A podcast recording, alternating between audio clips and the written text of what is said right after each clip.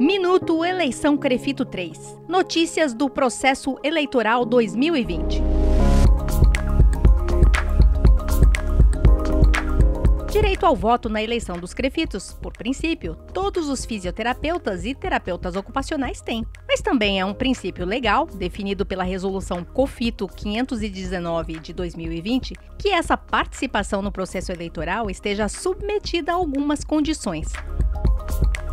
É importante você saber que, tanto para se candidatar quanto para votar, ou mesmo para receber correspondências de natureza eleitoral, é obrigatório estar em situação regular com o Conselho.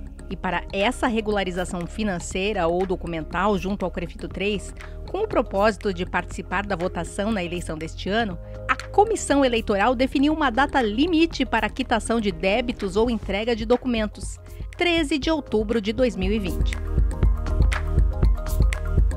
Para acompanhar todas as informações publicadas sobre o processo eleitoral 2020 do Crefito 3, acesse www.cofito.gov.br ou www.crefito3.org.br.